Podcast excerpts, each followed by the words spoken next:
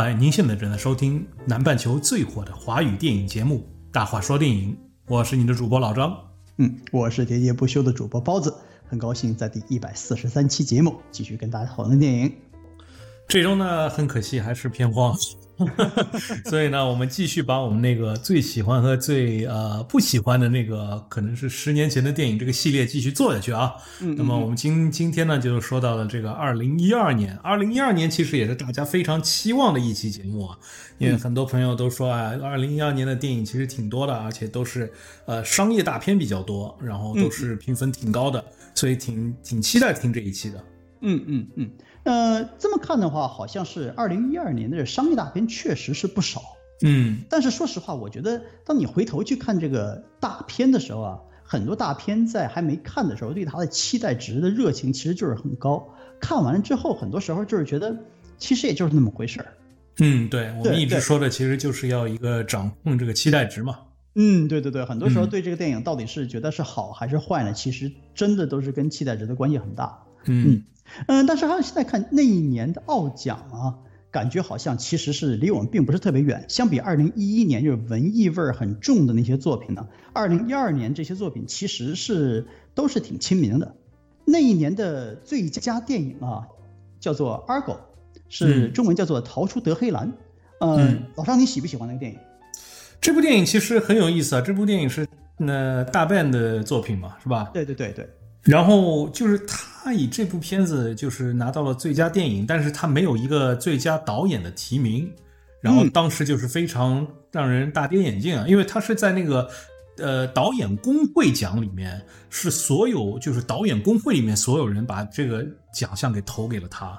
嗯。那么奥斯卡照道理来说，他的最佳导演的话，也是工会这些人提名提出来的。为什么这同样的这一批人可以给他一个最佳的，就是他们自己的奖里面给他一个最佳的奖，而在奥斯卡一个提名都没有呢？然后这就让很多人就是觉得这是不是里面有很大的一个黑幕在里面？嗯嗯嗯。那一年的话，最佳男主角呢是 Daniel Day Lewis 演的林肯。最佳女主角呢是呃大表姐 Jennifer Lawrence，嗯，然后最佳男配角呢是呃 Christoph Waltz，呃最佳女配角呢是 Anne Hathaway，呃悲惨世界，嗯，然后呢那一年最佳的动画片呢是呃 Pixar 的勇敢传说，但是要是说嗯给大家留下深刻印象呢，其实还是那一年的大片儿，那一年大片儿好像是全球排名第一的票房收入电影呢，就是我们鼎鼎大名的复仇者联盟啊。好像是达到了一点五个 billion 啊，呃，十五亿美元全球收入，当时是迪士尼当年最佳的作品。那之后呢，还有一部零零七电影，然后呢有蝙蝠侠，就是诺兰三部曲的最后一部电影，啊，还有一部霍比特人，这些片子呢都是排名非常往前的，这些都是超过了全球十亿票房的作品。所以说那一年的票房表现其实还是蛮火热的。对，前十都在五百个 million 以上，其实已经是票房很高的一年了。嗯嗯嗯嗯，呃，那么老张这这一年里面的大片全部都看下来的话，你给你留下最深印象的，就是比较推荐的，应该是哪一部呢？其实我有一些片子比较喜欢的，我们可能还没有讨论到，就是呃，比如说有一部叫《大师》的 Master。也是，就是呃，去年演小丑的 Joaquin Phoenix 主演的一部片子，然后很多人都认为他是在这部里面是拿出了生涯最好的演技，而不是小丑。所以，如果就是呃看了小丑很喜欢他的朋友们呢，可以回去啊去注意一下这部叫《大师》的这部作品。啊，还有一部就是《悲惨世界》，哦，也是我比较喜欢的一部啊大制作了，年底的大制作嘛。然后没想到过了那么多年以后，这位导演去啊导了一个《猫》这部制作，然后他们就是很有意思的，就是说好像这部《猫》上映了以后啊，这全世界就没有发生好事了，都是这部《猫》引起的。另外的话，就是前面提到那个最佳动画片，其实我认为有一部动画片是被完全忽略的，就是《Wreck-It Ralph》第一集啊，破坏王 Ralph 是吧？叫反正那部我觉得是特别出乎我意料的好看。然后还有一部喜剧，那一年也是，就是我一开始是没有任何期待的，因为它等于是一个翻拍系列的，叫《Twenty One Jump Street》。嗯嗯嗯，那部也是特特别搞笑，特别搞笑。然后在这之前的话，我一直觉得就是 Channing Tatum 这个人嘛，啊，在好莱坞就是一个其实没有什么能耐，但是一直可以接很多戏的人。但是在这里的话，我真的看到他的就是这个喜剧天分啊，真的是非常非常高的，比他要演那些帅哥啊什么的要强很多。另外还有一部就是我觉得值得一提的，是一部小电影，一部小制作，叫做《Chronicle》。这部制作呢是说三个年轻人就是好像找到了什么神秘的东西，然后获得了超级能力。这部电影是一个就是以一个就是啊 fun footage。就是一个找到了一部磁带啊这样的一种方式。以前我们可能看过那个什么《Blair Witch Project》这样的电影，就是这种格式的。就是一开始也是非常少小制作，其实大家没有特别大的期待值在对这样的电影。但我觉得这里面的人物控制啊什么的都非常的好。包括里面的那个啊，Michael B. Jordan 啊，后后来也是挺出名的，是吧？啊，另外还有一个就是呃，那个男主角啊，一下子名字想不起来，但后面也是在那个第二部蜘蛛侠里面演那个呃 Harry Osborn 的那个，反正之后也演了不少电影。对，啊，反正那部片子是挺不错的，我也是挺推荐大家可以去看一下的。那么今天要聊的呢，呃。也是我年度就最喜欢的，可能也是这些年我看的比较多的一部电影，那就是我们的啊《复仇者联盟》（Avengers）。那如果我们这期节目不聊这个的话，我其我觉得我们的粉丝都会要打死我们吧。很多朋友都在等着听老张说这部电影，因为大家都知道我是就是很大的一个漫威迷嘛，可以这样说吧。嗯，对，那老张，你说说啊，我们好像是在几期节目以前呢做过一期关于漫威电影，就是你最喜欢的和最不喜欢的。当时呢，我记得你最喜欢的片子呢，应该是呃钢铁侠一。对，我觉得我还是喜欢钢铁侠一多一点吧，就是可能它的它的简单性，它一个就是很简单的开头，引发了后面那么多的成功。如果它的第一步不成功的话，后面很难成功。这部的话，其实它也有一个很重要的位置在那边。首先。我觉得这部电影呢，它是第一部，呃，可能在这个大系列里面把这些所有人聚集在一起，同时它要平衡，就是对这些东西了解和不了解的这些看电影的人需要知道的信息。因为很多人那个时候看这个复仇者联盟的时候，他不一定把前面的电影都看过。对吧？很多人是第一次去看这个复仇者联盟，而且没有看过前面的，可能是什么雷神啊，或者是啊美国队长啊这些，可能他们没有看过。钢铁侠的话，我相信很多人都去看过。即使没看过的话，那时候钢铁侠已经非常流行了，大家对他的人物设定啊什么的，基本上是有一点了了解的。但通过这一部电影呢，你看这电影一开始，它就是介绍了啊鹰眼、Loki 和神盾局的这个设定。对吧？嗯，就是这样的话，就是你前面可能如果没有看过呃呃雷神或者是呃钢铁侠二的话，对神盾局的这些人物不是太了解的话，通过这部电影的一开始，其实他很容易的就给你交代清楚了，大概一个人设是吧？神盾局局长是什么样一个人设？那么鹰眼他是一个什么作用？虽然我觉得他作用不是很大，但是他就是给大家知道哦，他其实视力很好，喜欢在高处往下面看，是吗？就这些很基本的东西。那么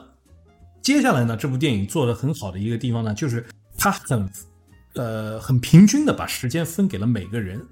然后接下来这个呃位置呢，就是要集合这些英雄了。然后我比较喜欢的地方，也可能是 Joss Whedon 的一个特长，就是他拍女性英雄的一个特长。因为 Joss Whedon 在拍这个之前以后以前呢，他是做一个呃 Serenity 系列的。在在这之前呢，他是做一个呃 Buffy 的 Vampire Slayer，就是一个专门杀那个吸血鬼的一个中学女孩的一个故事。所以他对这些女性英雄的这这些描述啊，他什么的，他其实脑子里面有一大套的东西。那么对于这个黑寡妇的这个片段呢，其实他其实在脑子里面已经设定好的一个短片，然后正好把它借用到了这里来。所以当你在看这部电影的时候，你看那个黑寡妇和那些呃苏联人在那边，就是好像。呃，在在在，他好像被那帮人给抓去了嘛。其实他在那边获取信息这些东西，然后后面他去呃去说服那个绿巨人的那个 Banner 的时候，那一段其实可以分成一个非常完美的一部微电影。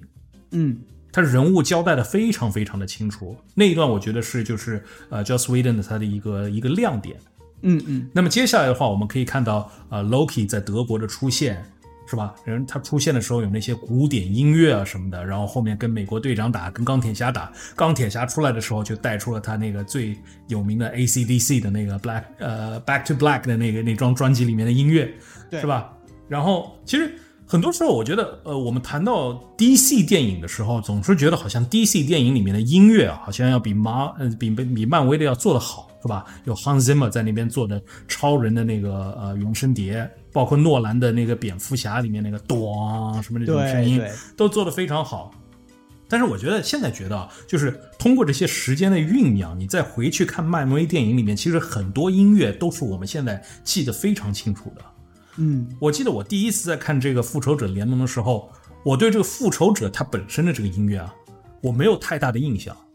我觉得这好像不是一个我我能记得住的音乐。但是因为他的电影成功，这么多年下来以后，现在这个音乐已经是每个人听到都知道这是复仇者联盟的音乐了。嗯，是不是？反而现现在你如果给你听一段超人里面的音乐，或者蝙蝠侠里面的音乐，你不一定知道是哪一部电影里面出来的。其实我觉得这个东西也跟这么多年，其实你一直在不停的重新看这个电影有关系吧。比如说像《复仇者联盟》里面最著名的那个那个片段，就是六个人其实是背对背，然后一个镜头围着他们转，然后钢铁侠从天上落下来，站在自己的位置上，就是那一段镜头，我们不停的在重复的播放，甚至是包括一些其他的这种影评节目啊什么，都会不停的抓这这一小段过来播放。就是我们会不停的重复去听这个东西，慢慢的就会觉得越来越熟悉，越来越亲切了。对，然后就是这这些以后，就是这个电影要怎么组织这些人，他们这些人应该怎么样的去呃合到一起？那么在这些人合到一起之前，他先给他们设定了很多矛盾，对不对？在抓 Loki 的时候，我们有那个三强的对决，嗯，是吧？有那个雷神、钢铁侠、美国队长三个人在就是对决的时候。就是创造出了很多后面用得到的连招啊，就比如说那个雷神给钢铁侠充电，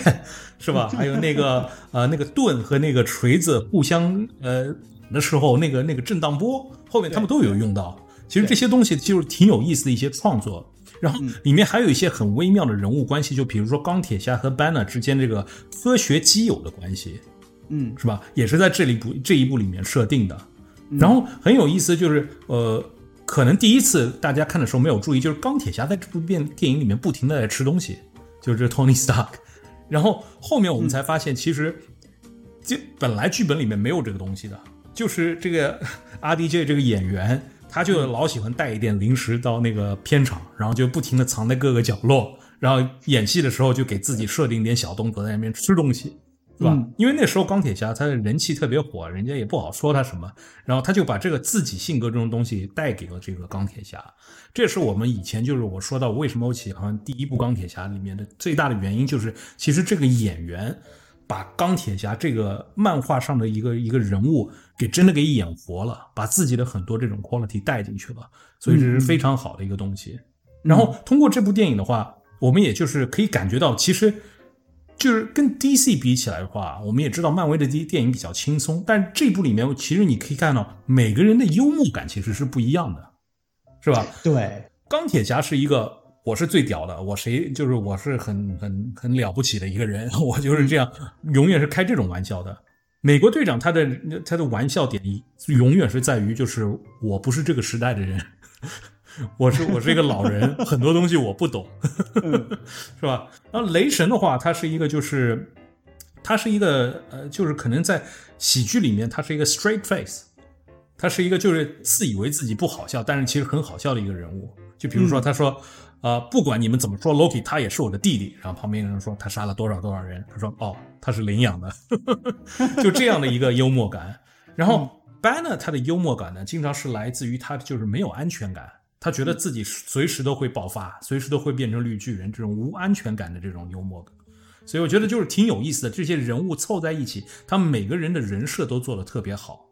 嗯。然后有一幕的话就是啊，大家在那边争吵嘛，是吧？大家在那边争吵的时候，你看那个镜头，它就慢慢的反转过来，转到那个法杖，然后等到他到法杖的时候，整个镜头已经是反过来的了。你看人的话都是脚朝天的。这个时候，他就代表了这个，就整个房间里面每个人其实性格已经颠倒了，人物性格颠倒了。美美队变成了非常的好战，他要挑战钢铁侠。你把衣服穿上来，我们去打几个回合，是吧？嗯。然后雷神在那边是看不起这些渺小的人类，你们都是什么东西？你们太渺小了，都是这样的性格。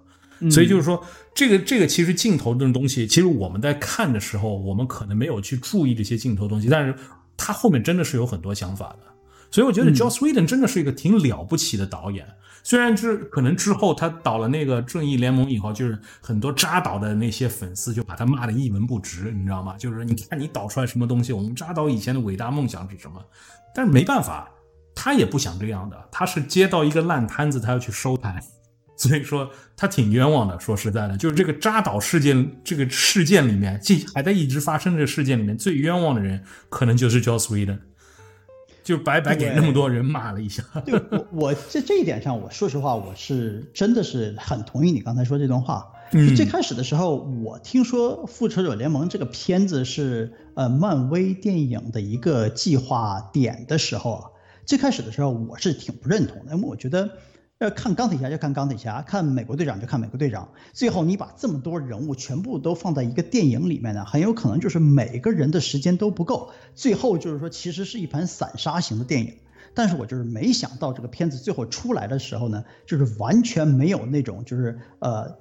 电影的注意力非常分散的那种感觉。这个片子其实这个故事在这个人身上跳到那个人身上，再跳到下一个人身上，一环一环的走下来，其实节奏是蛮紧凑的，而且它的这个逻辑性也是非常强的。所以说这个片子我看到的时候，完全是超乎我的意料之外的好。后来他做那些 DC 的电影，我觉得完全不是他的问题，就是说他以就你就给你这么些东西，让你在三。三个小时之内把这个菜做出来，对吧？就是他能做出来，从他就是当时所处的环境来说，他已经能做得非常非常好。虽然我感觉电影还是差评啊，但我觉得那东西完全不是尾灯大师的问题。嗯，其实在这部电影之前，我们看到的漫威电影第一阶段的电影，他们虽然有一个想法，就是最后我们要做一个啊复仇者联盟的电影，但是。他们没有一个很精确的安排，就从第一部钢铁侠出来的时候，他没有一个很明确的安排。虽然最后彩蛋里面说了一下，我们有一个复仇者计呃联盟的计划，但怎么样去执行，我们完全不知道。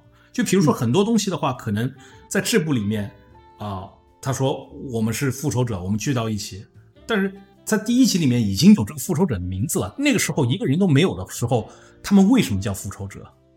是吧？这个名字来于哪里？是吧？虽然后面就是你看这个什么，呃，Captain Marvel 里面给他写的哦，这个复仇者是原来他那个飞机上面他的那个 cosine 是那个复仇者，所以就是呃这个呃神盾局局长就用这个名字，但是这个都是后面编的了。在这集里面的时候，其实他们。名义上，复仇者这个名义是早就有了，但是他们为什么聚集到一起？那就有一个核心人物，这个核心人物也是这这部戏里面最抢戏的一个人物，是一个很平凡的人物，这就是 Coulson。对，Coulson 这个 agent 这个人，这个人也是从钢铁侠第一集里面就出现的，然后基本上后面很多部电影里面都有，然后在这部电影里面他就死了以后，就在电影里面基本上不出现了。然后都在电视剧里面出现了，但这个人物就是，其实他活在这个电影里面，就是我们每一个平凡人，就是说我们在接近这些英雄的时候，我们是怎么看待这些人的？是不是对托尼那种无奈，对那种自大狂妄的无奈，是吧？对美国队长的那种崇拜性啊？他在旁边就是，哎，你你能帮我签一个这个卡卡片啊什么的这些东西吗？你这衣服是我我我我我作为一个就粉丝帮你设计的是吧？嗯，我就我曾在你睡觉的时候偷偷看着你什么那些，反正挺有意思的一个人物。然后就没有想到他会在这部电影里面死掉，所以他的死对观众对这些英雄们都有一个非常大的打击。嗯，所以所以后面在那个情节里面那个嗯。呃，钢铁侠对 Loki 说：“我们如果救不了地球，我们可以为他报仇。”其实，在感情上，这部电影的感情上，他们聚集在一起，其实是为了 Coulson 报仇。所以，我觉得这个复仇者联盟的复仇在哪里，就是在这个 Coulson 这个人物身上。这个人物，而且就是在这故事里面给他做了很多的小细节、小插曲，就通过他有一段是从一个走廊里面和。面走出来，这时候两个人有一点小言语什么的，就是不是一部大戏嘛？就这个时候，他就托尼就说啊，我可以把你送去那个波兰，你你你不能让爱情死掉啊，是吧？然后等 Coulson 死了以后，美队问他他有家人吗？然后呃，钢铁侠说他有一个非常喜欢的姑娘是拉大提琴的，在欧洲。那么就我们把这个人物背景后面的东西知道的更多以后，我们更扎心啊，对这样的人物更扎心啊。嗯，所以我觉得这个这些小细节的东西，真的都是抓的很好，是吗？嗯，我觉得复仇者联盟最重要的一个就是它的历史意义啊，就是说它这个电影的成功啊，真的让漫威的电影世界起飞了。因为那之前呢，就是说虽然说大家都喜欢呃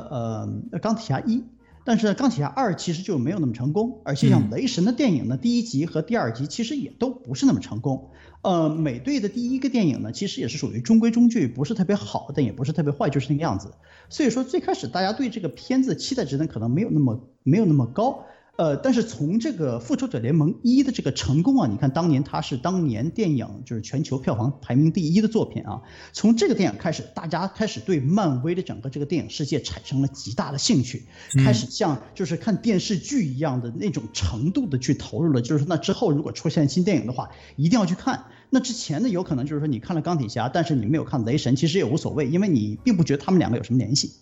从这个电影成功了之后呢，你意识到这些人物其实都是在一起的。那之后你每一部电影都会去看，才能够导致那之后呢，让我们看到终局之战的时候，才能得到就是电影票房历史排名第一的那样盛况。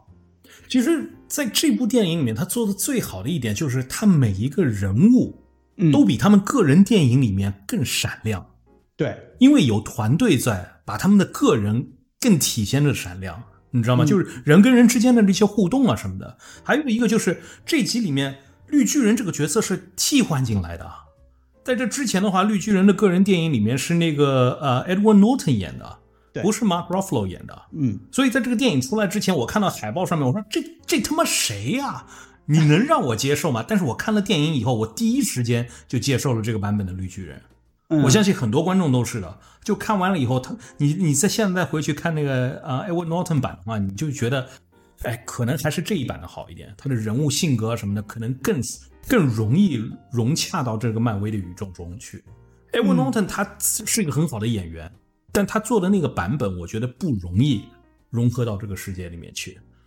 所以我就觉得这部电影里面真的就是把这些人物都给点亮的非常非常的成功，而且就是说。每个人就最后的大战里面嘛，每个人都有用处，你知道吗？不像我们在看正义联盟的时候，只要超人来了，其他人都可以照靠边了，没没有没有事儿做，是吧？对，这个里面你看，雷神负责那个雷击大招，是吧？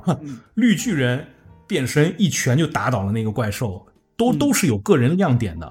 嗯，然后吊打 Loki 嘛，甩来甩去。美国队长呢，就是啊，指挥所有人，有一个领袖风格在那边，然后安排战略，你控制哪里，你控制哪里，然后后面去救市民，指挥那些警察。警察一开始你他妈谁呀？你穿的那么怪是吧？然 后然后马上就开始听他话了。连黑寡妇她有都自己的人物亮点，就是她后面去取那个法杖，通过法杖怎么把那个关掉嘛，是吧？也她的人物亮点，可能就是最没有人物亮点的就是鹰眼。我觉得就是鹰眼可能是所有人物里面最没有用的一个。哎，我觉得鹰眼的话，在这个电影里面前二三十分钟其实是非常抢戏的，因为最开始的时候，在他们呃刚上那个飞船的时候啊，就是天上飘着那个飞船的时候，其实是鹰眼一个人带着邪恶的小队。把这个就是怎么说呢？飞船破坏搞成功的，所以当时在完全不熟悉、不认识这个人物的时候，并不知道这个人物的能力是什么和具体他的这个人物背景是什么样子的时候，其实这个人很牛逼的。后来你想一想，就是感觉好像他就是一个普通人，其实他的能力并不比黑寡妇更高一点。黑寡妇当然在这个电影里面就是拿两只小枪啪啪啪，他就是拿着弓，然后他那个箭的干涉也不没，对吧？但是其实在这个片子前部，他的亮点其实是相当高的。嗯嗯。然后就是呃，就是说到这个黑寡妇和这个鹰眼，就是黑寡妇其实是一个人制服了鹰眼的，所以为什么我觉得鹰眼其实没有什么太大用处？嗯。然后。这钢铁侠其实是在这个，就是在第一阶段里面，钢铁侠当然是呃当时的这个大红人嘛，是吧？嗯。然后在那个美国队长二以后的话，我们可以慢慢看见这个呃漫威宇宙开始把美国队长作为一个中心人物了。但在这部里面的话，钢铁侠绝对是个中心中心人物，就以他为中中心点，他一开始先去那个怼 Loki 是吧？然后给 Loki 扔下楼里面，然后他开始换上了战袍。最后呢，就从一个呃，大家都认为他是一个非常自私的人，到最后一个牺牲自己，背着这个核弹飞向太空，就这个人物弧线完成了。就一开始谁都不是，谁都说他你你你你不可能为大家去牺牲的，你总是会自以自己去考虑的。但到了电影最后，他飞向太空，然后那个核弹飞出去，这也就是。他的这个人物弧线的完成。那么过了这个十年之后啊，我们看到就是钢铁侠在这个呃第四部这个电影里面自做出自我牺牲。其实那个时候我们也没有特别大的一个惊喜，因为我们意识到他到后最后的话肯定是要这么做的，因为第一集里面已经有这个铺垫了。说到这个铺垫的话，其实这部电影里面为后面的宇宙做了很多很多的铺垫。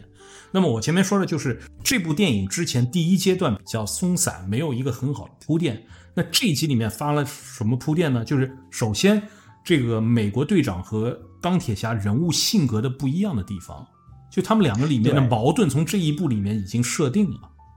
设定了这个矛盾，然后还有很多问题，就是他们打完了以后，很多记者说：“哎，这你看这纽约那么多的破坏，是不是这些超级英雄要负责任呢？”这就是给内战铺了地呀。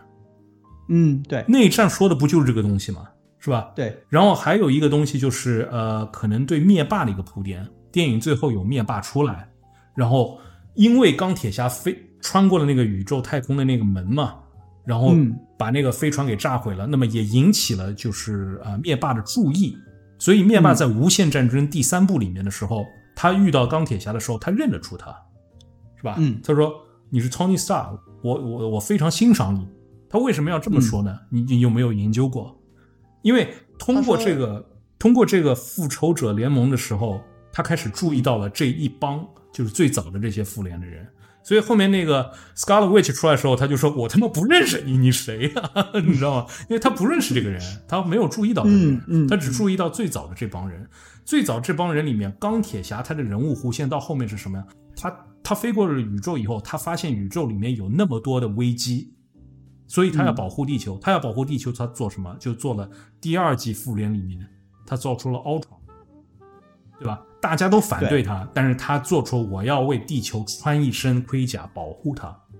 那么其实他这个做法跟灭霸是一样的，就是我为了自己的理念，我会不择手段。所以为什么灭霸那么欣赏他，也是因为他通过了这件事情，他看出钢铁侠这个人其实他的性格跟自己非常像的，是为了达到目的而不择手段的。所以就是，我就为什么说这部电影里面铺垫的东西太多了，但是我觉得。最让人喜欢的还是就是说，它电影本身是一部非常轻松的电影，在这个电影里面藏了很多很好的东西，有很多就是让你情感被触碰到的地方，比如说 Coulson 之死啊什么的这些东西，它在里面都有。但是它同时，它电影一点都不拖，很轻松，颜色色彩也非常的好，节奏性也非常的强。所以我觉得，觉得如果我们看所有这些电影都可以这样的一个态度去看，那么我们就可能接受的就比较容易一点。但是有很多电影，它就是为了要做了黑暗去做黑暗，就是会会让人觉得有点太有点太装，或者是有些东西就故弄玄虚的东西。但是我觉得在这部电影里面，它没有这些东西，它就做的很简单，它做的让小孩也能看得懂，大人也可以看得懂，就这么简单。嗯，我觉得复联一的这个成功啊，其实是他们这个成功配方的就是最重要的一步。那之后呢？他们所有的一些成功的配方呢，基本上全部都是就是按这个占比拿进来这些幽默的成分，然后按这个就是情节上面、情绪上面的沉重度去铺垫这个人物性格。所以说，这个这整个这个整个这个配方，其实是在复联一里面完全变成熟的。对，然后从第二阶段开始，这个 Joss Whedon 就参与了所有这些电影的一个，他等于是个顾问了，他会在所有电影里面就是啊都会掺掺一脚嘛。所以就后面做的东西比第一阶段要扎实了很多。嗯，还有一点就是我可能在前面几期节目也有提到过的，就是呃最早的时候，Joss Whedon 是不想用黑寡妇这个角色的，他想用的是黄蜂女，因为在漫画里面，黄蜂女和蚁人是最早的这个啊复联的成员嘛，他们是创始人之一嘛。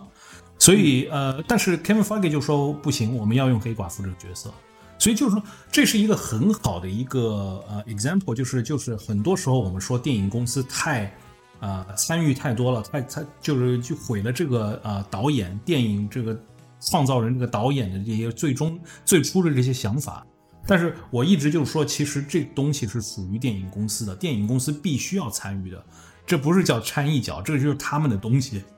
就我今天请你来砌我的房子，但是这房子是我的，你可以说，哎，我有一个什么 idea，我可以帮你这么装修啊什么的。但是最终的话，还是要我来做决定的。是吧？嗯，我不能说你我本来这个房子是四房的，我要的是四房的，你现在把我装修成三房了，我不满意的，是不是？我还是要你按照四房的去去去装修的。所以这些东西就是这个东西做得好的时候，大家就说，哎，这个就是啊呃电影公司和呃导演之间的合作非常好。做的不好的时候，大家全部怪这个电影公司，说他们掺入太多。其实这是很不公平。然后说这部电影如果有任何缺点的话，我觉得可能一个最大的缺点就是它有那个就是啊有一个设定，就是这个大 boss 死了，虾兵蟹将也就直接倒下了这样一个设定。这个这个设定在后面很多电影里面都有用到。但是我们在看这个电影的时候，可能还是比较早期，这对对这个东西虽然觉得有点狗血，但还没有那么恶心，你知道吗？但后面很多电影，比如说看《自杀小队》里面，在看到这些东西的时候，我们觉得哎，太恶心了，太没有创意了。所以这可能是唯一的一个缺点吧，我觉得。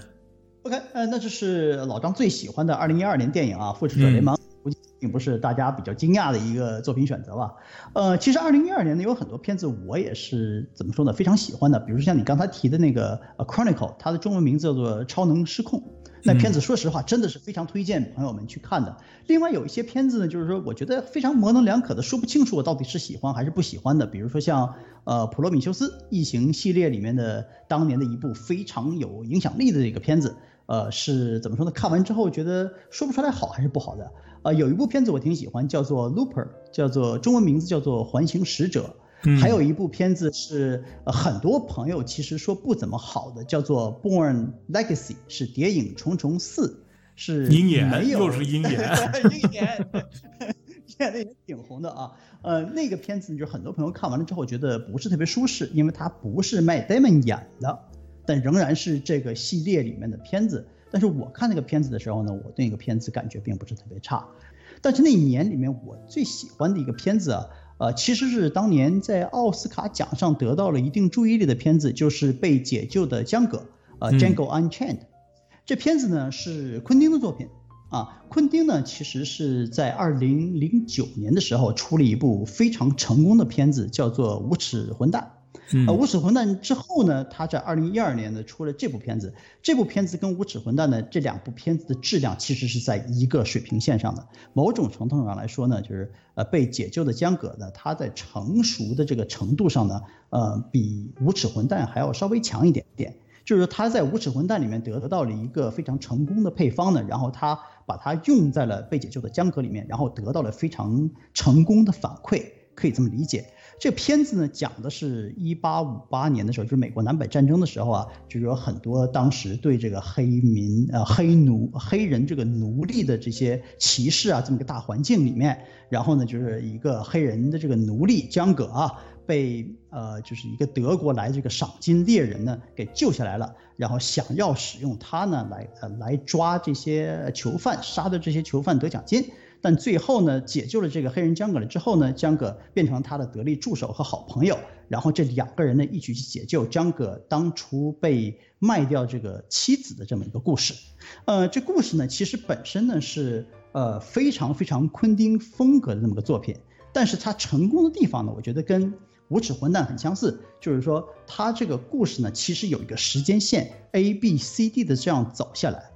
昆汀有很多其他的片子呢，比如说像呃后来的有一个就是呃 The Hateful Eight，就是愤怒的八个人，就是但是那个片子呢，我知道很多朋友挺喜欢的，但那个片子没有在我心中没有呃被解救的江哥好，主要的原因是因为那个片子整个就发生在一个屋子里面，我觉得在发生在一个屋子里面的时候呢，就是说这个矛盾必须要浓呃必须要呃沉淀或浓到一定程度，这个故事才可以。才可以展得开，才可以在这几个人身上，每个人都有一段他的背景故事，你才能够看得进去。但是呢，在像《无耻混蛋》和《被解救的江哥》这种这种电影里面呢，它是有一个时间线的。那么这个时间线呢，就可以存在就是这各种各样不同的场景。因为我们知道啊，昆汀的风格呢，其实就是把几个人放在一个场景里面，然后往里面不停的扔对白，把这些用这些对白呢，把这些人的性格非常非常的鲜明化。那么这些。一段一段的场景，话剧一样的场景呢？因为这个时间线的原因，它有一个铺垫。这是昆汀在《无耻混蛋》和在《被解救的江葛》这两个电影里面做的非常好的地方。所以我觉得昆汀这这作品呢，就是在二零一二年的这个作品，其实我是看了很多次，然后非常喜欢里面局部地区的对白的这么一个作品。我可能没有你那么喜欢这部电影吧。对我来说，可能《无耻的混蛋》是我最后一部就是比较喜欢的昆汀的电影。在后面的话，我觉得他都是在走一个下坡路。我们我并没有特别喜欢这一部。对我来说，这一部唯一的亮点可能就是呃小李子在里面演坏人吧。我可能就觉得这个可能是一个一个亮点，特别是他那一段独白。然后在在电影里面的话，就是他手都流血了。这个时候，这其实是一个意外。他不小心把自己手割破了，但是他没有 NG，继续把这一段给给演完，然后还利用这些血啊什么的。然后当时昆汀就用了这一段，我觉得这个可能对我来说，可能是这部电影里面的然后让我最吸引我的一点了吧。嗯嗯，其实你知道这个片子之前在《无耻混蛋》里面呢，他引用了一个特别成功的呃新演员，就是 Christoph Waltz。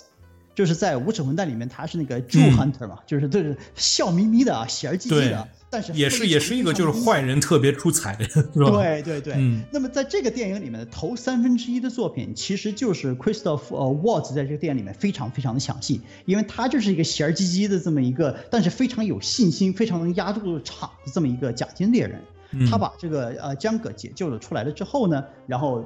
他他奇怪，因为他是一个德国人，他是一个欧洲人嘛。但是他是整个这个电影里面唯一一个对黑人没有什么排斥感的这么一个人，所以说他可以跟江葛做朋友，解救了他，把他变成一个自由人，然后两个人像拍档一样，就是做这个奖金猎人的这个生意，啊，所以说他这个人呢，在头三分之一的这个电影里面呢是非常非常出彩的。等到他们后来到这个庄园里面去去去找江葛的这个老婆的时候。就变成了小李子非常非常出彩，因为他是一个非常桀骜不驯的，然后又非常非常自信的这么一个纨绔的这么一个呃种植园的一个庄主，自己非常非常的说了算，觉得自己气场很重。另外一个非常非常抢戏的人呢，就是 Samuel Jackson。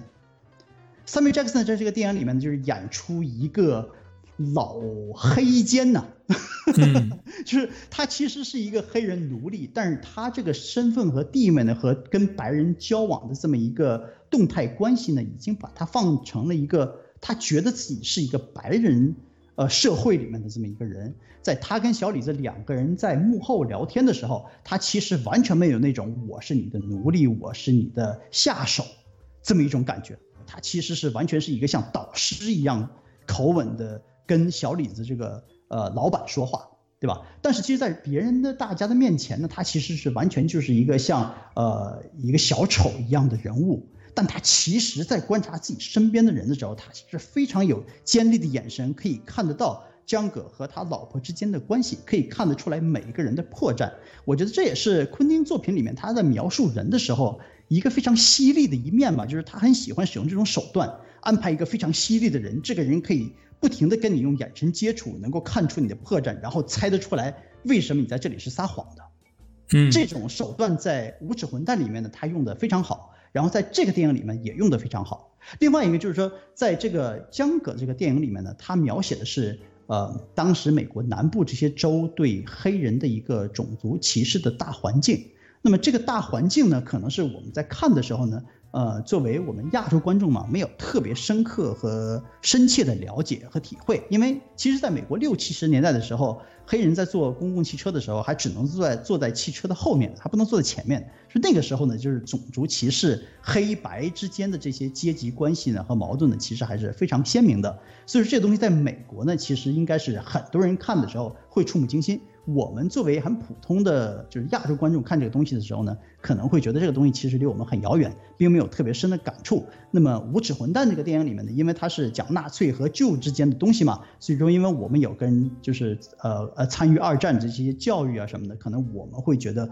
更有切身体会。但是我在看像呃就是江葛的这个电影的时候呢，我会明显的感觉到就是黑人和白人之间的这个冲突和矛盾，像。Samuel Jackson 这个黑人，他会怎么混到白人的这个圈子里面去？他的性格定向是什么样子的？包括这个电影里面有很多呃不同的场景，里面有黑人被张葛，或者是被这个 Christoph Waltz 那个牙医德国赏赏金猎人救了。他们在笼子里面，他们身上带着镣铐，解开了之后，他们不会去反抗，不会去逃走。这里面有很多就是类似这些黑人与黑人之间的这些矛盾问题啊，是挺有意思、值得剖析的。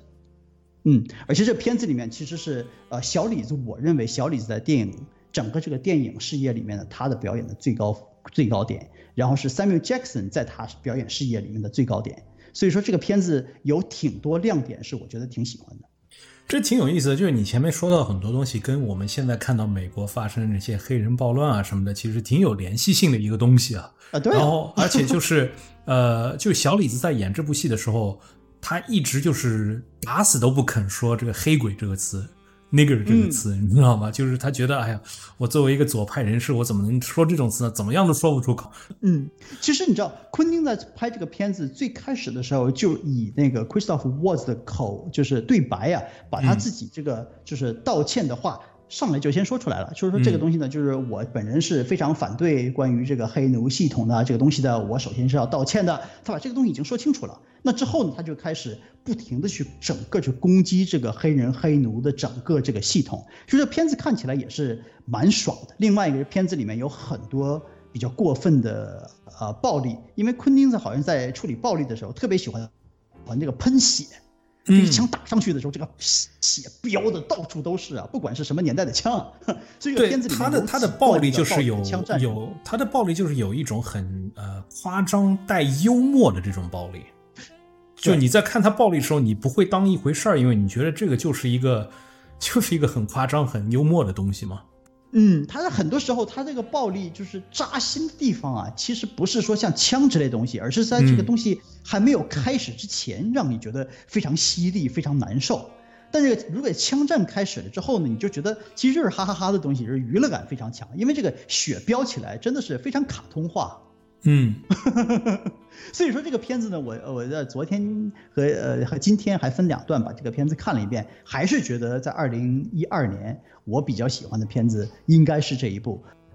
好了，那么说完了我们的呃最喜欢的电影，那么接下来我们就要说一下我们可能比较讨厌或者比较失望的电影了吧？那么对我来说，就是二零一二年其实烂片是非常多的，那么很很荣幸的就是很多烂片我是逃过的。但有些片子我我明知道它是烂片，但是我还是要去看的，就是因为他们可能它的娱乐的呃性价比比较高吧。那么有一部就是叫啊《The Dictator》独裁者，是那个 Sacha Baron Cohen 演的。那这部的话，我觉得真的就觉得挺搞笑的，虽然很烂，但是就是我看的时候真的非常的觉得非常搞笑，还是挺值这个票价的。还有一部是一部也算是一部音乐剧吧，叫呃《Rock of Ages》摇滚年代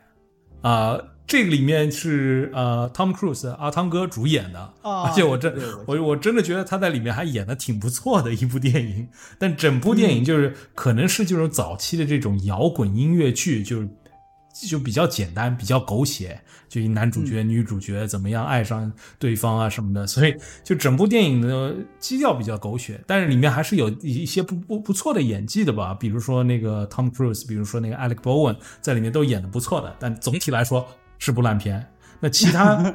我我就是明知是烂片还去看的，包括这个《Underworld》第四部还是第五部，然后这个呃《生化危机》也不知道是第四部、第五部还是第六部，反正那时候就出一部看一部吧，然后都基本上已经不记得是哪一部，然后说的是什么了，反正把这些都看掉了。但是可能那一年我失望最大的呢，这就说回到这个呃期待值的这个平衡了。最失望的就是呃，蝙蝠侠：黑暗骑士崛起。哦，嗯，这部片子其实呃，我们在很多的呃，比如说豆瓣啊，比如说在 IMDB 上，它的评分比复仇者联盟还要高。复仇者联盟在那个 IMDB 上的评分是八点零，然后这个这部呃，黑暗骑士的崛起在 IMDB 上面是八点四，那前者在呃豆瓣上面是八点二。后者在豆瓣上面是八点八，他们的评分好像都比我喜欢的要高。但是我们再去看这个影评人评分的话，在那个烂番茄上面，因为都是影评人的评分嘛，那就很明显是复仇者联盟比呃这部要高很多了。所以我觉得，觉得我一直说的就是说，为什么我我很多期节目我只说这烂番茄的影评人评分，因为这个东西是没有办法去刷的。嗯，这个影评人当时看了以后评多少就是多少，但这也有一个不好的地方，就是。一时间去评了这部电影，但很多电影你可能是第一时间给给出一个感觉，但是你看了两三遍以后，你可能有另外一个感觉。所以，嗯这也是可能是影影评人评分的一个可能不好的地方。但是总的来说，我还是比较相信影影评人评分的，因为就是没有办法让粉丝去把它给刷刷高了或者刷低了。嗯嗯嗯那么为什么要说这部片子比较失望呢？因为它可能首先说实在的吧，这些有“崛起”这个名字的片子，其实看到最后大多数都是烂片，太多崛起了。嗯，那么这部电影其实是在诺兰的这个事业顶峰中出现的第一部破了这个诺兰神话的一部作品。因为我们上次说到那个呃《盗梦空间》的时候，我们也说过嘛，那个时候就他刚刚拍过这个呃《黑暗骑士》第二部嘛，就是有小丑的那部，然后又拍了《盗梦空间》，都是商业性非常成功的。这个时候，呃，可能以前没有注意到 Christopher Nolan 的这这些人，全部都注意到了他了。然后，嗯又是因为是这个蝙蝠侠的第三部，因为第二部那么棒，所以大家期待值都是在一个非常高的时候看了这部作品。这部作品，说实话，不是一部烂片，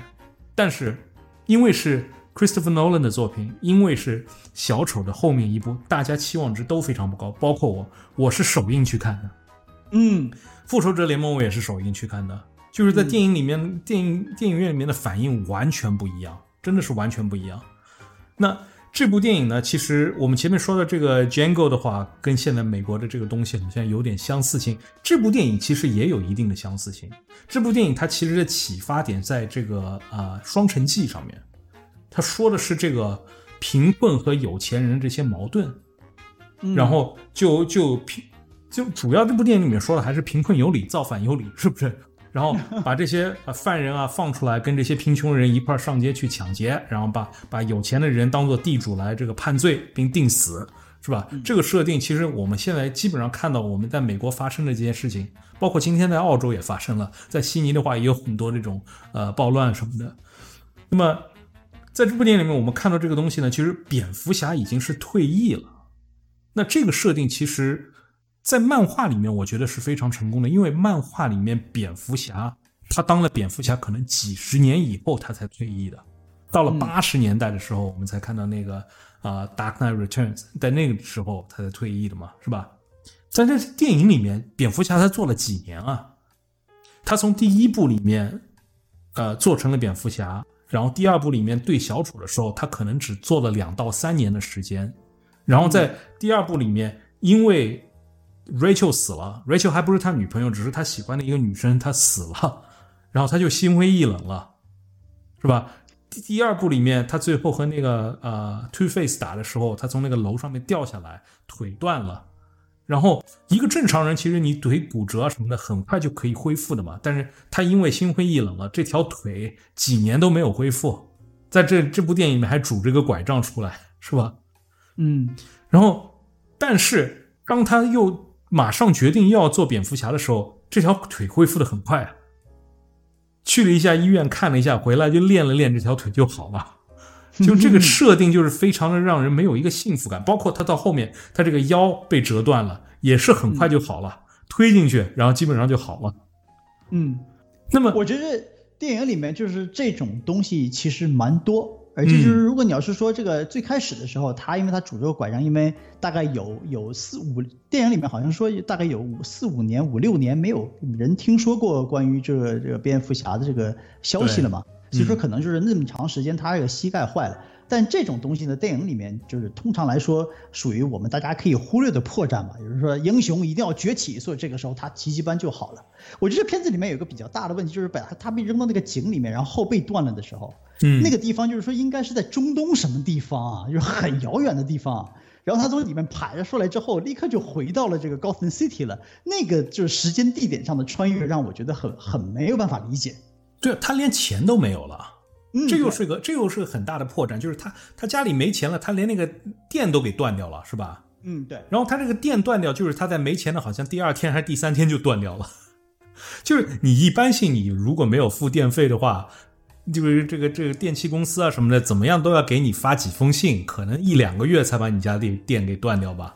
是吧？嗯他那么家那么有钱的一家人，是吧？这个这个信用肯定非常的高啊，说给他断电就断电。而且他是怎么没钱的？就是这个大坏人 Bane 跑到这个呃股票中心是吧？搞了一个什么破坏？就是谁都知道是做他做了手脚，所以这个 Bruce Wayne 家里面那些股票都不值钱了，所以他才破产的。这很明显是有人做鬼的，不是一个正常交易发生的事情。他们居然可以让他算数，让他就变成没有钱了。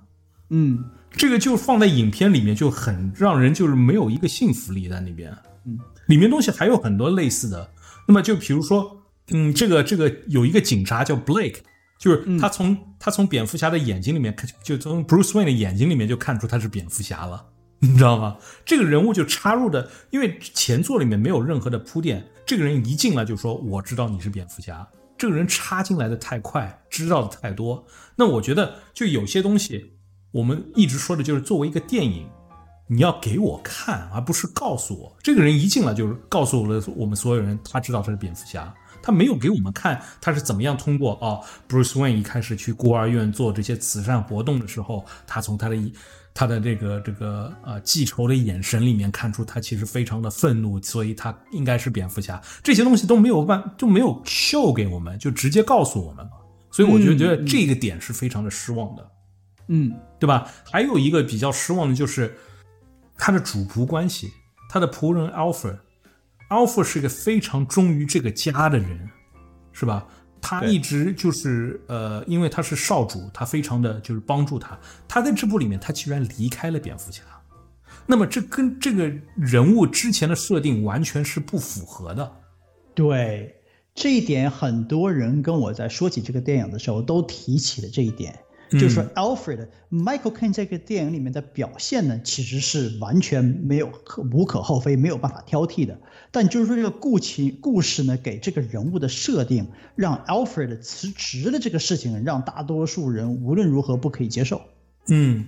包括里面那个猫女，猫女的出现，她做所有的事情，因为她要洗白自己，她要可以可以弄到一个就是有所有罪名的一个档案，然后把它给消除掉。这个东西设定也是非常的就是很无厘头的一个设定，嗯，然后包括这个我们前面说到这个大坏人 Bane，Bane 这个人物，他一开始电影一开始的时候有一部等于是一部短片，就是说他怎么抢飞机的这个东西，嗯，这个东西其实作为一个呃短片，它是在前面出现在这个《碟中谍四》，因为我去看《碟中谍四》，我在 IMAX 去看的，就是为了要看这一段戏嘛。因为我那当当时我是非常期待这部电影的，所以有任何的宣传我一定要去看的，所以我去了 IMAX 看了《碟中谍》，就为了看这前面的十分钟的短戏。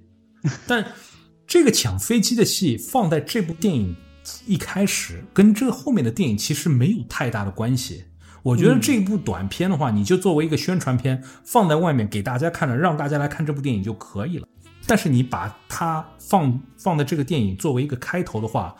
就显得这部电影实在太拖泥带水了。这部电影真的看完以后，我觉得非常累，觉得过了很长很长的时间。特别是当你二刷、三刷的时候，到最后这个 Gotham 的大战还没开始，你已经累透了，你已经不想再看这部电影了，是吧？嗯。然后还有一个人物，就是这个啊，法国女演员演的这个塔利亚的这个人物。对，这个女演员那几年特别特别的火。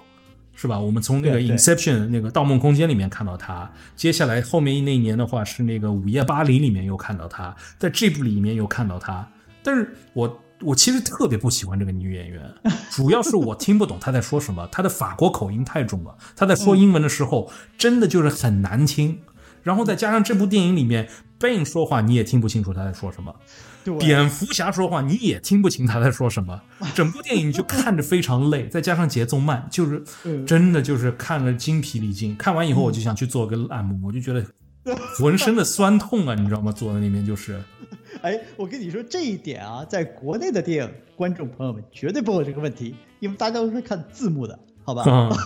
但是你说这一点其实啊，玩笑归呃归玩笑，这点你说的其实是对的，就是说当我看到。偏呃，蝙蝠侠最后从那个地洞里面爬出来，回到 Gotham City 的时候，我已经没有什么兴趣继续再看下去了。嗯，我觉得那之后他就是带领着这个城市里面的人，然后跟这个扮演的力量做做对决啊。其实对于我来说，看到电影的那一点的时候，我觉得已经无所谓了，就是说嗯不会有什么新东西来激励和刺激，让我觉得这个电影更更燃了，燃不起来了，不知道为什么。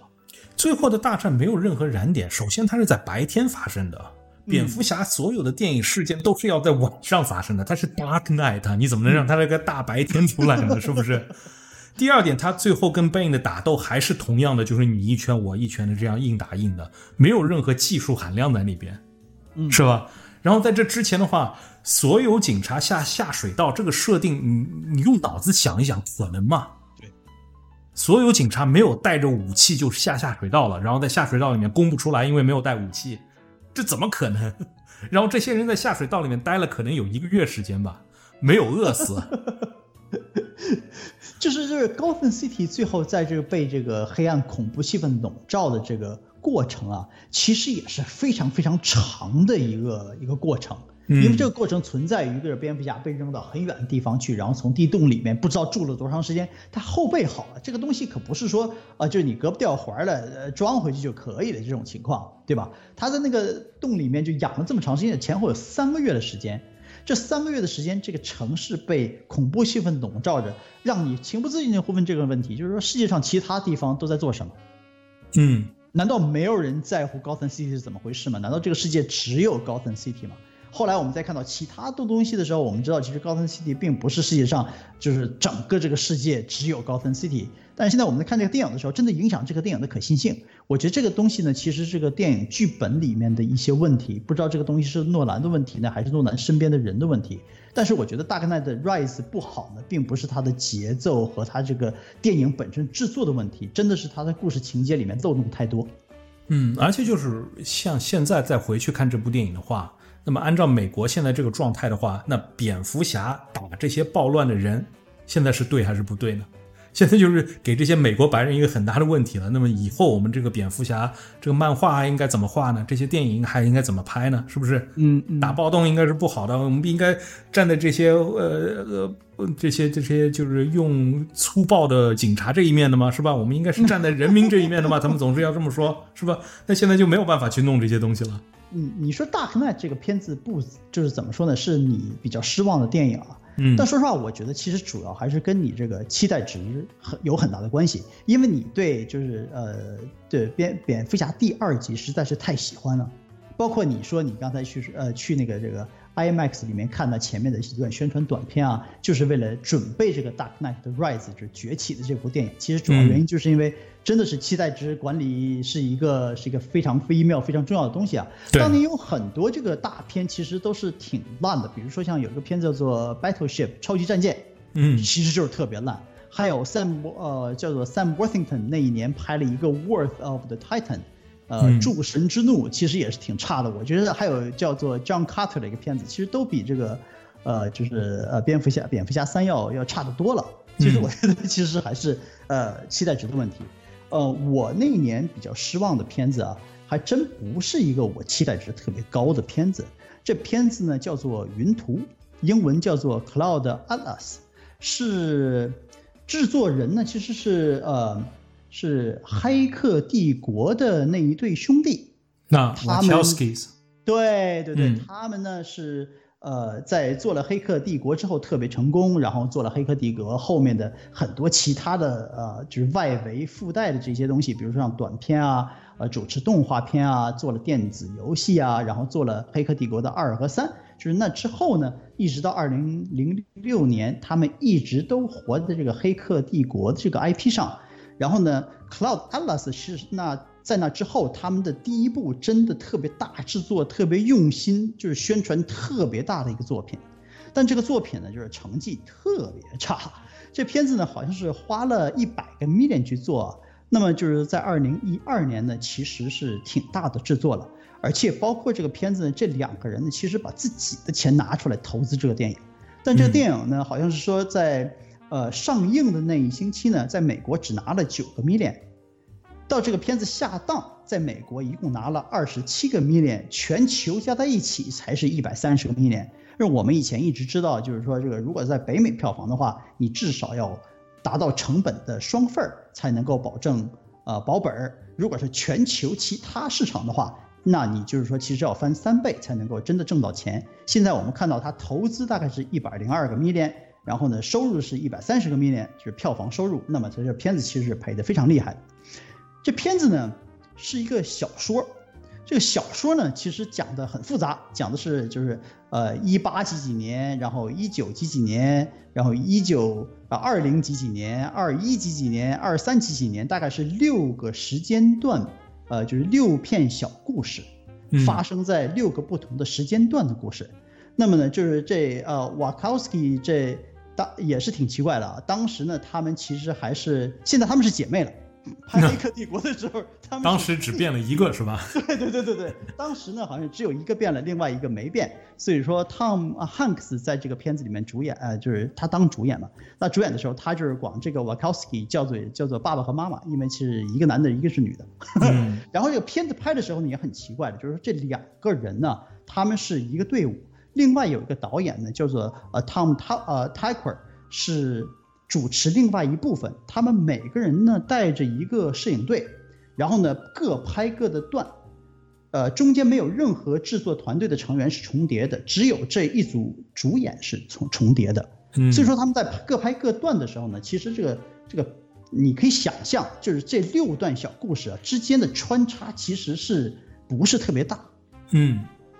最主要的就是说同样一组主演。然后呢，在这六个电影里面重复出现，给人一种非常，就是怎么说，非常悬的这么一种感觉吧。感觉好像他们之间应该是有一些什么联系的，但其实呢，最后看到底呢，就真的是没有那么大联系。好像这个书呢，其实是传递了一种，就是人类的文化、社会和整个这个文明发展，其实是一个呃从始到终不停循环的这么一个概念。但这个书呢？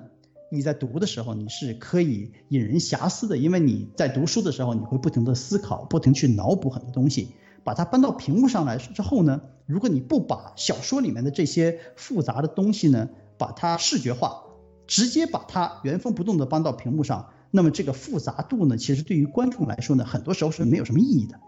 其实我就是宁可他把这六段故事排成两到三个电影。让他们之间有更紧密的联系，更有意义的联系和暗线，但现在没有。其实我看这个片子的时候呢，被很多人说啊，这是瓦考斯基的作品。然后这个片子里面有 Tom Hanks，还有当年特别特别火那个呃 Halle Berry，还有 Hugo Weaving，好像周迅也在这个电影里面，还有呃 Hugh Grant，就是这个片子里面的认识的人面孔非常多。但这个片子看的时候就觉得非常非常的无聊，而且在那里做。自己非常玄的东西，自己觉得自己很高深呢。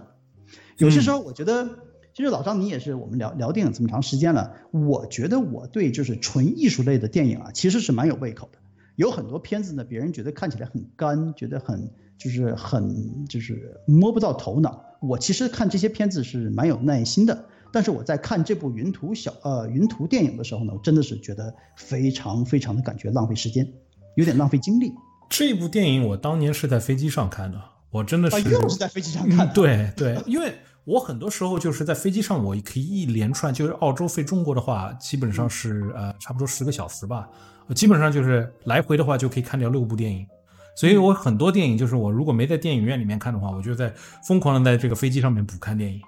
所以有有很多这种可能是我没有第一时间想去电影院看的，我都会在电影呃在在飞机上面补看。但这部电影我在电影就是在飞机上面看的话，因为屏幕也小，我也没看出来有什么就是可能特别庞大的镜头啊什么的也看不出来。故事呢，我也觉得就是一个个小故事，真的就一点关系都没有。然后就觉得多看一个少看一个，其实也没有太大的也没有太大的所谓。在飞机上的话又特别无聊，我真的可能在当中就睡着了好多段。然后这部电影到现在我都没有没有再去看一遍的这个打算，就真的觉得好无聊，好无聊。嗯，主要这个片子看完之后吧，你就看不出来它到底想讲的是什么东西。因为电影本身呢，它是一个视觉艺术，对吧？所以我们大多数的时候在看这个电影的时候呢，你是要看一个故事，要看一个曲线，要看一个走向。那么这些东西在这个电影里面都完全不明显。感觉好像就是在意识形态上给你一个展示，基本上就是这个意思。另外有一个很有意思的点，就是说我这个片子呢，在北美和在西方国家公映的时候呢，它的片长是一百七十二分钟，大约两个小时五十分钟这个样子，对吧？两个小时五十二分钟，在中国大陆播放的时候呢，把这个片子剪到了一百三十四分钟，减掉了四十分钟的时间。所以我在想，就是这个片子啊，就是因为我看的是两个小时五十分钟的版本，我其实是挺好奇，就是在中国大陆那个版本里面剪掉了四十分钟，剪掉的都是什么东西？然后呢，剪掉了之后，这个片子会不会稍微紧凑一点？我现在真是有点罪恶的好奇。但是我鼓不起来勇气再看一遍，因为我觉得这个东西没有办法去就把把它紧凑化。你你不管怎么剪的话，我都想象不出怎么样去紧凑化，因为就是它电影里面没有任何东西可以勾起你的兴趣去看那一段东西，所以就是为什么我看完以后没有一个想象空间，因为我不想去想，因为你没有把我的兴趣给带动。有些电影其实我如果感兴趣的话，我会回去再看一遍，再看两遍，再看三遍。有些电影我看三十多遍我都看，就是因为我有兴趣。这部电影我第二遍我都不想看，就是因为没有兴趣。所以我本来想说，哎，你可以去就是下载一部那个大陆版的，然后看看有什么区别。但是想想啊，这种这种罪去受罪干嘛呢？是不是？好歹那也是一百三十分钟时间啊。嗯，对啊。嗯，所以说这就是我在二零一二年比较比较受不了这么一个片子。也算是非常非常失望，因为片子毕竟是大投资，有很多比较熟悉的面孔，但是真的是看不太下去。那么不知道我们的听众朋友在二零一二年的这个呃整个这个电影单子上，你喜欢的是哪一部？你不喜欢的是哪一部？欢迎你们在留言区和讨论群里面跟我们交流。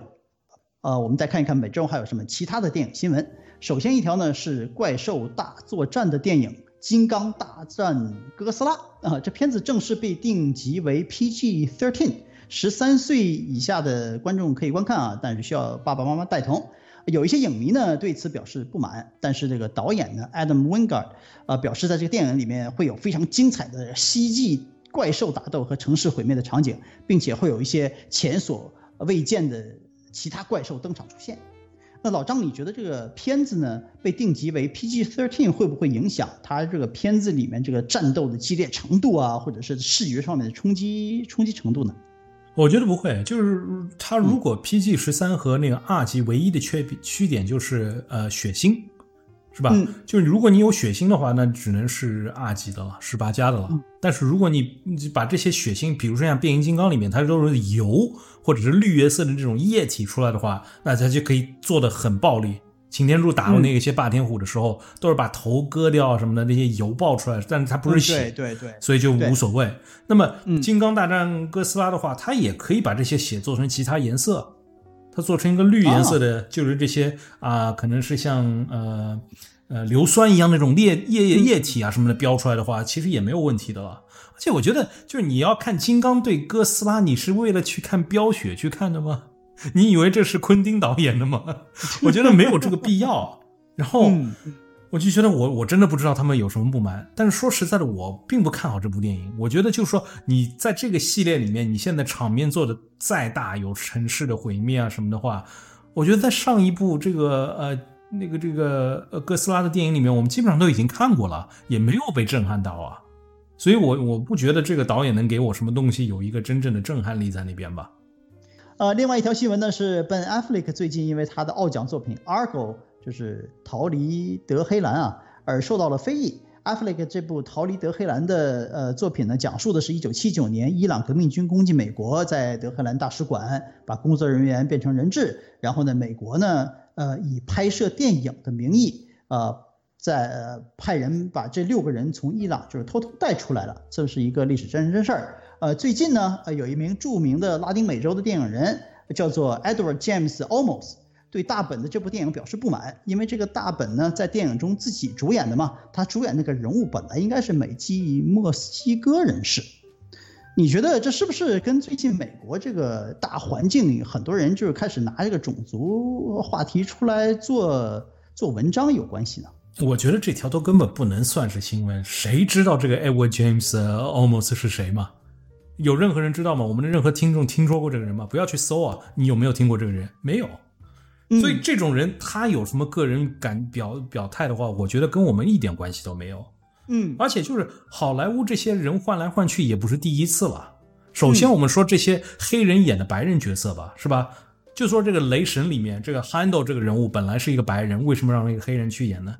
女武神为什么是一个黑人去演呢？在在漫画里面是个白人啊，是不是？嗯。最新版的那个 Fantastic Four 里面那个火人为什么又变成 Michael B. Jordan 了？为什么又是个黑人呢？是不是？那就算你是同样肤色的话，比如说黑豹里面的这些非洲人，为什么让你美国的黑人去演，不让黑非洲的黑人去演呢？是不是？这个美籍的墨西哥人和美籍的美美美洲人其实也没有差多少嘛，就隔壁马路的人嘛，是不是？又没有太太大区别，干嘛这样呢？那除非他们两个是敌对国，有些人说哇，我不要演敌对国的角色。就比如说，我们就那个时候好像有些人就特别反感那个呃章子怡啊、巩俐啊去演那个《艺伎回忆录》，因为演演的都是日本人，是吧？好像觉得特别不满意。但是你现在看好莱坞这些亚洲人都是串来串去用的，根本没有人在乎这些东西，大家有工作就行了嘛。而且这部电影是 Ben Affleck 他自己自己拍的一部电影，他自己要演一个什么角色没有问题。你你觉得有问题的话，你可以按照这个小说或者按照这个命题，你再去拍一部啊。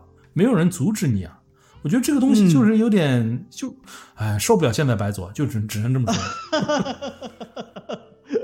嗯，对，其实说实话，我对《逃离德黑兰》这电影，我其实觉得特喜欢，因为这电影里面既没有凶杀，也没有暴力，也没有什么死亡啊这些乱七八糟东西。但是这个电影，因为它是真人真事儿，这就是这个整个这个电影的节奏，真的把人搞得挺紧张的。嗯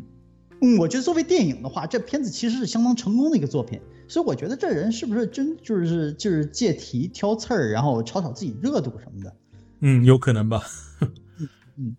，OK，呃，那么第三条新闻呢，其实是一条讨论信息，就是说疫情之后的电影院会不会在七月份全面开放？呃，有一条新闻呢，就是 Nato 是世界上最大的院线公司，对此表示非常有信心。呃，发言人表示呢，他们预计全球大概百分之九十的电影院呢。将会借着这个诺兰的新片《信条》这个电影的东风呢重新开放。与此同时呢，另外一个电影院系列的叫做 Cinemark 老板表示呢，他们会在六月十九日选择在局部地区试点开放某些电影院，来试试水，感觉感觉温度啊。与此同时呢，呃，紧跟着七月十七日开映的这个《信条》电影之后呢，跟进的将会是七月二十四日的迪士尼电影《花木兰》和八月十四日的电影《神奇女侠》。那么老张，你现在觉得七月份电影开放应该是一个比较呃比较有准的这么一个事儿？可能在这个疫情方面，我的看法比包子要就是可能悲观很多啊。呃，不能说悲观啊，就是 我我觉得我觉得够呛。首先就是呃，美国现在就光不说疫情吧，就光说现在这种暴乱啊什么的，呃，对电影院还是有一定的打击的。那么我们从就是可能其他某些地方我们比较熟悉的这个暴乱时间线来看的话，会拖得比较久的，嗯，然后现在啊，特别是加上这个疫情，那么多人在外面就是游行啊、暴乱啊，再加上警察也要阻止啊什么的，人和人之间的接触越来越多了。那么我觉得这个第二步的温这这个这个疫情会跟上来，这不光是美国，包括我们澳洲，我觉得绝对是有这个可能。我要说七月份这些电影院会开的话，我并不看好，我并不看好。而且就是嗯，信条的话，其实你看它的最新的预告片上面，它连时间都没有放。对，它最早的预告片上面还放了时间，现在连时间都不放了。就是他们随时有做 B 计划，就是要移动的，我是这么认为的。但是他们要放出这个消息。其实对电影公司也是有有一定的好处的，至少他们觉得，如果一定要开的话，我们有电影放，嗯，不要到时候我们想开放了，但是没有电影看，是不是？所以就对他们来说还是有一定的好处的。但是作为作为一个平民的话，我 我觉得就是让我估计这个事的话，我觉得七月份是够呛的。然后我觉得可能花木兰最终的话，可能还是要往后面移，或者是放到的迪士尼自己的平台上。呃，我觉得花木兰如果要是不冲进电影院的话，迪士尼是绝对会不开心的。嗯，因为这个片子真的是瞄准了中国大陆的电影市场，要狠狠捞一笔的。中国现在的电影院也不知道什么时候开，所以说七月二十四日，如果要是美国电影院开了，中国电影院没开的话，那么估计这个片子说不定还会继续往后串，这也说不定。嗯，虽然说我自己呢对这个疫情啊本身我是相对比较乐观，也不是说乐观了，其实就是说政府怎么说我就怎么做，基本上也是跟着这个社会呃社会规则的往前一步一步走，正常的生活还是要继续。但是我觉得，嗯，这个这个电影院啊，我估计它如果是再不开的话，估计大家都坚持不了多久了。前一段前几天呢，我看到另外一个信息，就是 EMC 这个电影院线啊。它好像这段时间大概损失大概是二十七个 billion 啊，两百七十亿美元啊。就是说这种速度继续亏下去的话，很快他们就彻底完了，就凉了。所以说，我觉得七月中旬、七月下旬啊，选择重新开放电影院这个东西，很多时候也并不是说他们他们自己的选择吧。我觉得他们是马上就已经没有选择了。嗯，其实很有意思啊。就关于这个话题，我其实，在群里面跟很多朋友有聊过这个东西。就是我认为，我不知道国内的，就是电影院它的呃。它的经营是怎么样去做的？但是在国外的话，它基本上是靠卖饮料和卖爆米花来赚钱的。光靠电影本身，它肯定是要亏本。它都是靠卖这些东西来赚钱的。但是你就算疫情过了以后，就算其实不可能是过了，就是可能在好一点的时候，七月份大家去看电影院的时候，你我问了一下群里面所有的人，如果现在电影院开的话，你进电影院你要戴口罩吗？他们都说要戴。那我说你，如果你要戴的话，是不是你就不吃呃爆米花和饮料了？他们说不是的。那我说，如果按照这样来弄的话，在美国、在澳洲这些电影院是没有办法进行的。所以就是说，他们如果不开的话，电影院不开的话，肯定是有损失的。但电影院开着的话，其实他们损失可能会更大，因为还要人工，还要运这些东西啊什么的，电费啊什么的都要有，所以他们的损失可能更大。所以我觉得就是。他们很难去计划这个事情怎么样去做，但是你要是从另外一个角度上来说呢，现在比如说像餐馆已经开放了，然后有酒吧什么的也马上就开放了，大家都可以进酒吧去喝酒啊、聊天啊。那么在这种情况下，你进了一个电影院，在这个电影院里面没有人说话，这飞沫不出来啊，对吧？相对来说，我倒并不觉得这个电影院是那么危险了。我觉得其实有很多更其他更危险的地方已经在开放了。我觉得这还是跟人的欲望有一定的关系，就是人要出去吃饭，要出去喝酒，其实这些事情在家里面都可以做，但是他们为什么要出去呢？其实还是有一个跟别人交流的这样一个欲望，对吧？跟大家一起聚餐。那么在电影院里面，你没有这个欲望，因为你出去，你跟朋友去看电影的话，你们两个聊不了什么东西，都坐在那边只是看电影，所以可能人类对这个的欲欲望没有那么多，而且特别是你在家里面也可以看电影，那么。在电影院里面，如果你一个电影院是两百人的电影院，但是你现在只能有二十个人在里面，然后这些人又不吃爆米花的话，你怎么把这个两百人的钱赚到？这个很难。你去酒吧的话，我可以卖一瓶两块钱的酒卖给你，卖到两百块，你都会买，因为你不知道，就是很多人对酒是不懂的，对吧？特别是红酒这种东西，我说好就是好，价钱上面标着这个，你你你不承认的话，你就是不懂货。是吧？他很容易把一个可能一个两百人场次的钱在二十个人身上赚到，但是在电影院就很难做到这样的事情。比如说现在国内电影院开了，然后出来的都是《战狼》这些片子，你愿意花三百块钱去看《战狼》吗？不会啊。嗯，所以他整个电影院靠几个人去看，怎么去把这个钱赚来，太难了。嗯嗯，就是不开也不行，开也不行，怎么办呢？